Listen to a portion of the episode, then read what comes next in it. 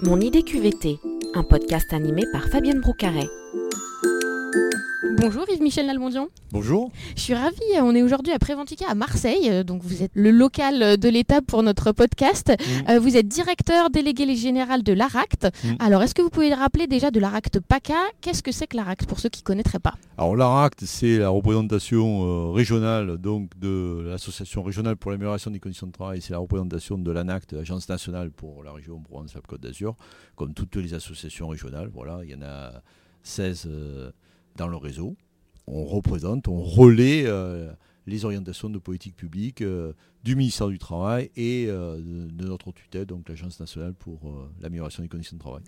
On est là euh, aujourd'hui pour parler d'une initiative que vous avez prise en région PACA, qui est la charte pour la qualité de vie en région PACA. Est-ce que vous pouvez nous présenter un petit peu comment est né euh, ce projet? Quelle est la, la genèse euh, Pourquoi cette charte? Alors la genèse, c'est très simple, c'est euh, la suite de l'ANI, de l'accord national interprofessionnel euh, sur la question de la qualité vie au travail. Il y a eu euh, des débats au sein du conseil d'administration de l'ARACT pour savoir si euh, on s'engageait sur la voie de la qualité vie au travail. On avait des thématiques qui étaient relativement cloisonnées hein, sur prévention des risques, sur les risques psychosociaux, sur la gestion prévisionnelle des emplois, sur l'égalité professionnelle.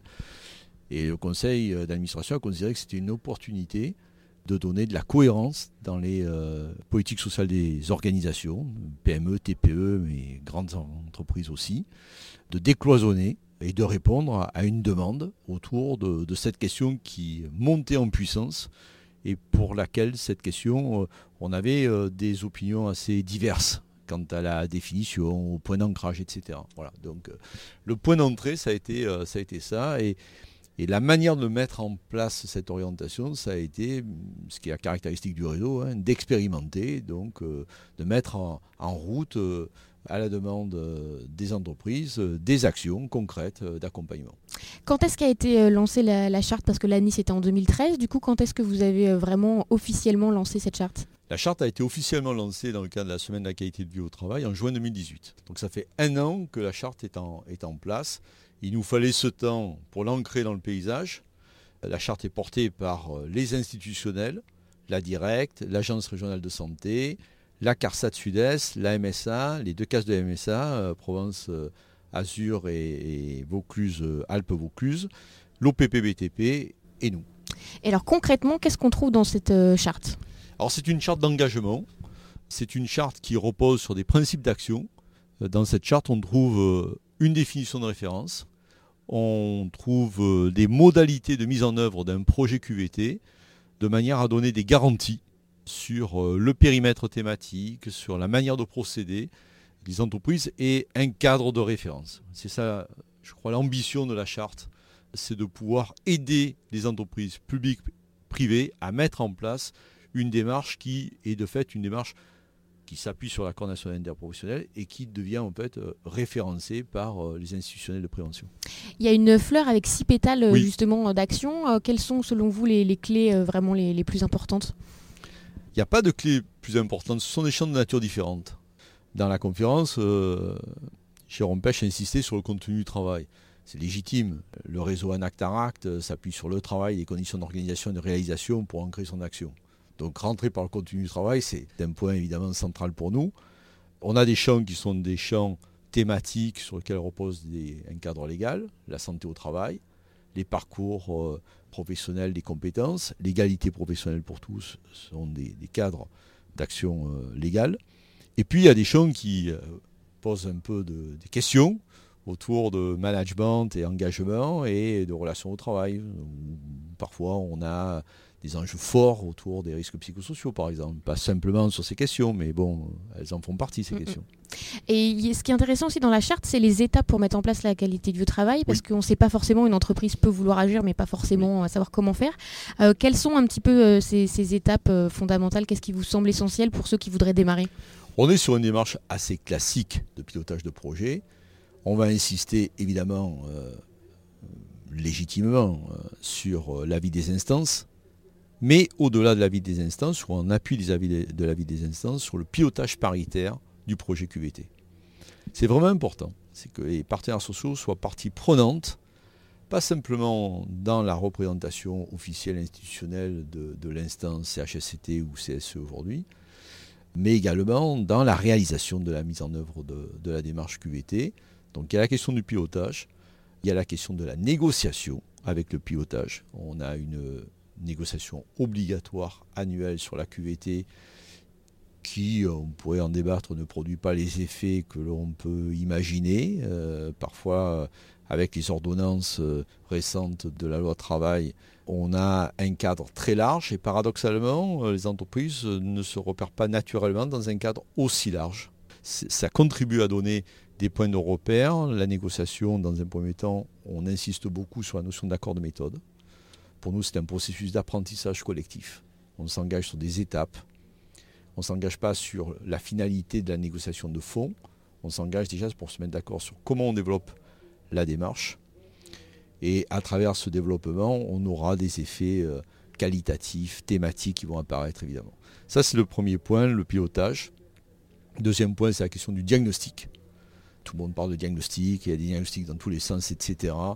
La question là, c'est vraiment centré sur le travail, quels sont les points clés qui euh, sont des points ressources, sur lesquels il y a de la satisfaction, mais il y a aussi des points de difficulté à faire évoluer, euh, on le sait, dans les organisations. Euh, il y a des processus de transformation qui sont plus ou moins bien accompagnés. Donc la partie diagnostic permet d'identifier des thématiques qui intéressent directement les salariés. Euh, la troisième partie, c'est la question des espaces de discussion. Hein. je rappelle pour les auditeurs, vos interlocuteurs, c'est qualité du travail, c'est la capacité pour les salariés à s'exprimer et à agir sur le travail. Les espaces de discussion, c'est l'expression directe des salariés sur des thèmes qui sont identifiés dans la phase de diagnostic. Donc on ne les fait pas s'exprimer, pardonnez-moi, c'est un peu trivial, n'importe comment, mais on va euh, guider l'expression sur les questions clés de charge de travail, de conditions, de process, de mmh, management. Ce compte vraiment au quotidien. Voilà, de mmh. manière à ce qu'on ait des éléments de proposition les salariés fassent des propositions concrètes d'amélioration et puis on a la phase classique, euh, la quatrième, sur les plans d'action. Euh, c'était souligné dans la conférence. S'il n'y a pas d'action concrète en matière d'amélioration, ça pose bien sûr des difficultés sur le pilotage du projet, mais ça a un effet contre-productif énorme. On suscite des attentes, il y a de la déception, et dans le cadre actuel, mm. je ne souhaite pas à titre personnel, mais au-delà de, mon souhait, je pense que c'est dangereux euh, de susciter de l'espoir et de le décevoir. Voilà, je crois qu'on n'a pas besoin de ça. Tout à fait. Et un an après le, lancement de la charte, où vous en êtes Combien d'entreprises adhèrent Et est-ce que vous avez des exemples à nous donner? On a 30 entreprises chartées à ce jour par la commission régionale. Les secteurs euh, sont divers, l'agriculture, euh, le bâtiment, euh, travaux publics, le sanitaire, le médico-social. on a un nombre significatif de structures qui viennent de ce secteur parce que l'ARS est fortement mobilisée. On a des politiques publiques sur le champ de la santé et puis on sait que le contexte est sensible sur la question des conditions de travail dans ce secteur, les EHPAD, les, hôpitaux, etc. Donc euh, on a des, structures qui se mobilisent en ce moment euh, sur l'engagement à travers la charte. On a du commerce. Euh, on a une grande enseigne de distribution du bricolage qui a rejoint, qui a rejoint la charte. Donc c'est assez divers. Et en termes de taille, en fait, cette diversité, on la retrouve. On a des PME, TPE. Hmm, on a eu en accompagnement une entreprise de 8 personnes. Et puis on monte jusqu'à l'Université de Nice. Oui, très bien. Et concrètement, si une entreprise bah, veut adhérer à la charte, comment elle fait? Qu'est-ce qu'il faut faire? Alors, sur le plan du process, c'est relativement simple. Tous les documents sont téléchargements sur acteméditerranée.fr. On a un onglet en page d'accueil directement euh, euh, en accès sur, euh, sur la charte, les documents de référence, etc. Tout est, euh, si je puis me permettre, standardisé. donc les documents sont en téléchargement. L'adhésion à la charge repose sur trois documents de base. L'avis de l'instance de référence, alors CHSCT ou CSE, bientôt à la fin de l'année ça sera réglé, hein, on n'aura plus que des CSE. Donc l'avis de l'instance, avis favorable évidemment. La mise en place du comité de pilotage paritaire, donc on demande le PV d'installation du COPIL. Si le projet est déjà en cours, ben, le compte rendu de la dernière réunion. Et puis le troisième élément, c'est la lettre d'engagement ou l'accord de méthode. Si l'entreprise a négocié, on lui demande son accord. c'est quand même pas euh, la généralité. Donc on demande une lettre d'engagement qui est aussi standardisée. L'entreprise euh, s'engage sur le respect des principes de la charte et signe. Et, voilà. Donc c'est transmis à la commission qui arbitre. Dans cette commission, on retrouve les signataires de, la plateforme régionale hein, qui porte la charte. Donc, je le rappelle, ARS PACA, l'AMSA, l'OPPBTP, la CARSAT et nous, donc l'ARACT. Cette commission regarde la qualité du dossier d'un point de vue du respect du cadre euh, légal. Une entreprise qui aurait euh, des contentieux à répétition ou un non-respect du cadre légal avec euh, la directe et l'inspection, bien sûr, on différerait l'adhésion. Hein. on lui expliquerait que ce n'est pas possible tout de suite. Et par ailleurs, si les résultats en termes de sécurité au travail, de prévention, par les instances de prévention, MSA, OPP ou CARSAT, si ces résultats sont considérés comme inférieurs à la moyenne du secteur, on expliquera aussi à l'entreprise que là, il y a peut-être des soucis en termes de, sécurité au travail, que donc il y a, il des, il y des préalables avant de travailler avant quelque chose de beaucoup plus important. J'ai eu l'occasion, euh, simplement, entre parenthèses, euh, dans une conférence, un colloque, de, de dire que toutes les entreprises n'étaient pas matures aujourd'hui pour aller vers la qualité de vie au travail, qu'il y avait des, euh, comment dire, questions essentielles en termes de sécurité de base pour les salariés, que donc voilà, il faut être aussi un peu en capacité de différer l'enthousiasme de certaines structures. Quelles sont, selon vous, les, vertus? Qu'est-ce que ça apporte aux entreprises, cette charte, et aussi aux collaborateurs? Qu'est-ce que vous avez pu constater à travers les témoignages que vous avez Je crois que ça donne un cadre, dans un premier temps. Il y a des entreprises qui, qui connaissent le cadre, qui veulent pouvoir pérenniser leur démarche. Il y a celles qui arrivent sur le sujet en alors découvrant, c'est euh, un peu péjoratif, mais euh, en, s'initiant, on va dire voilà. Et, donc euh, la charge permet d'avoir un cadre de référence. Voilà, je crois que c'est l'essentiel. Le cadre et la pérennisation de la démarche, puisque bon, c'est un engagement sur trois ans. D'accord. Et votre, euh, votre conseil pour que ça ne reste pas euh, lettre morte, ce dont on disait tout à l'heure, où on adhère à la charte et finalement il ne se passe pas forcément grand-chose? Franchement, c'est le risque. Euh, je crois que ce n'est pas légitime de taire ce risque. on peut avoir des effets d'aubaine. la position que l'on a prise avec nos partenaires, c'est de dire on fait confiance au dialogue social, pilotage paritaire, avis des instances. Ces instances sont en fait, pardonnez-moi l'expression un peu triviale, la corde de rappel. L'entreprise s'engage, il y a eu un avis positif, favorable, donc on fait confiance au dialogue social. On leur demande chaque année de produire un rapport.